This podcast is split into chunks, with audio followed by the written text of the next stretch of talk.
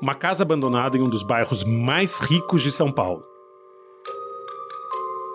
Uma pessoa que mora escondida nessa casa e disfarça o rosto com pomada branca.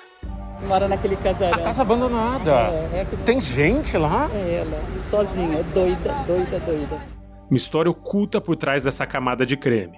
A história de um crime dos mais hediondos ocorrido duas décadas atrás. E eu acho que ela não vai morrer tão cedo, que é para ir pagando aos poucos.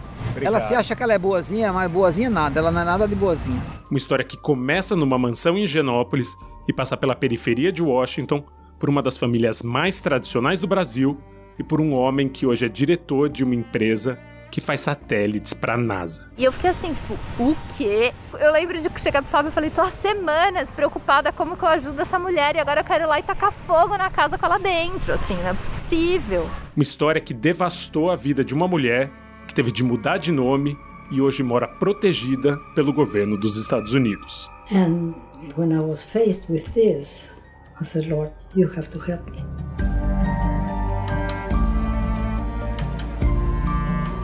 Eu sou Chico Felite e vou te contar a história da mulher da casa abandonada no novo podcast da Folha. A gente se encontra a partir da próxima quarta-feira, nos principais agregadores.